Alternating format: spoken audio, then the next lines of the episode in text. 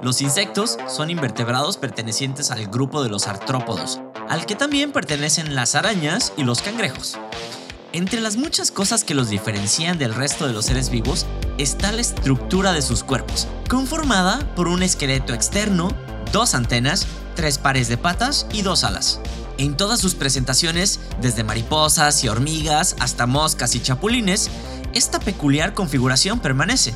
Hay insectos muy pequeños, como las moscas de hadas, que solo miden la décima parte de un milímetro de largo, mientras que otros son más largos y anchos, como el escarabajo Goliath, que puede medir hasta 11 centímetros de largo y pesar hasta 100 gramos. Se trata, pues, del grupo de seres vivos más diverso del planeta. Se conocen cerca de un millón de especies diferentes y se estima que aún quedan muchos millones más por descubrir. Se estima, por ejemplo, que uno de cuatro animales en el planeta es un escarabajo.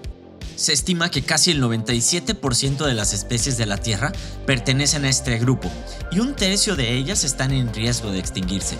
Los que viven en agua dulce están en amenaza constante debido a proyectos de extracción de agua que generan una constante contaminación y una destrucción de sus ecosistemas.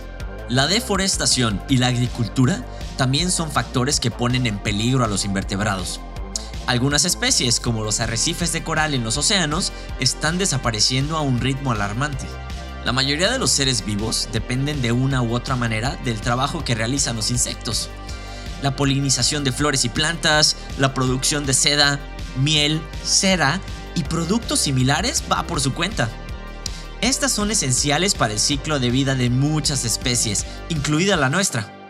Hay también algunos que se dedican a eliminar desperdicios, depredadores psicológicamente beneficiosos, como las moscas azules que consumen carroña.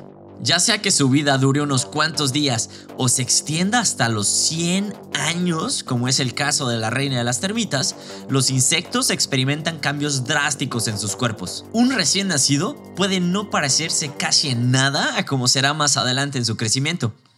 Esto se debe a que atraviesan por un proceso llamado metamorfosis, en el que pasan de ser un huevo a ser una larva a la que después crecen alas. A veces es necesario encerrarse dentro de un capullo para alcanzar esta última etapa.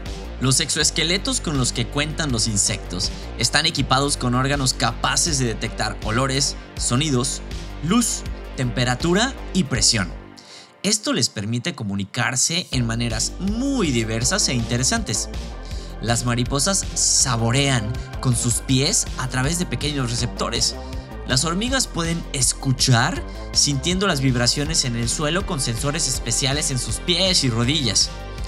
Algunas especies se comunican con un lenguaje sofisticado que utiliza sustancias químicas conocidas como feromonas. Otras frotan sus alas para producir sonidos estridentes con los cuales pretenden atraer a sus parejas y repeler a los competidores. Las luciérnagas absorben oxígeno y lo combinan con sustancias especiales en su abdomen para producir una luz resplandeciente que sirve para comunicarse, encontrar pareja y deleitarnos con un espectáculo que anuncia la llegada del verano. Para trasladarse de un lugar a otro y cumplir las diversas funciones ecológicas, los insectos se desplazan ya sea caminando o volando e incluso algunas veces hasta nadando y se llegan a desplazar hasta 2000 km por hora. Cuando caminan, mueven sus piernas en movimientos rápidos y estables que forman triángulos alternos. Algunas especies, como los zancudos, son capaces de caminar sobre la superficie del agua. Se trata de los únicos animales sin columna vertebral que vuelan. Utilizan distintas referencias para ubicarse en el entorno y lograr sus objetivos.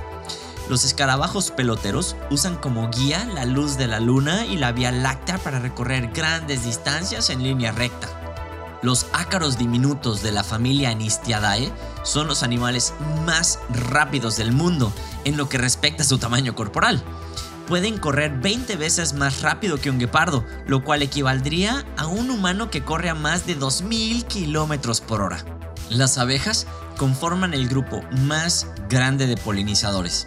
Son capaces de realizar cogniciones de orden superior, pueden calcular la ruta más eficiente entre dos puntos más rápido que las supercomputadoras. Utilizan el sol como brújula y navegan con luz polarizada cuando está nublado. Para producir una libra de miel, los trabajadores de una colmena de flores vuelan hasta 80 kilómetros y visitan 2 millones de flores. En un solo viaje de recolección, una abeja visita entre 50 y 100 flores. Es por eso que regresa a la colmena con más de la mitad de su peso en néctar y polen. Hay especies de insectos que se enfrentan al mundo de manera solitaria, mientras que otras, como las termitas, son altamente sociables y viven en colonias grandes y bien organizadas. Hay una comunicación amplia y una coordinación de rutinas diarias entre los padres y los hijos de algunas especies. Se cuenta con madres devotas y excepcionales que protegen y alimentan a sus crías. Los escarabajos peloteros cuidan con ternura a sus hijos, limpiando los mohos tóxicos y los hongos de las bolas de estiércol donde viven los bebés. Algunas cucarachas llevan a sus bebés en bolsitas como canguros y los alimentan en el útero con leche. Los padres también desempeñan un papel en la crianza, como es el caso de las chinches de agua gigantes, en donde las hembras adhieren los huevos a la espalda del padre, que los carga consigo hasta su nacimiento.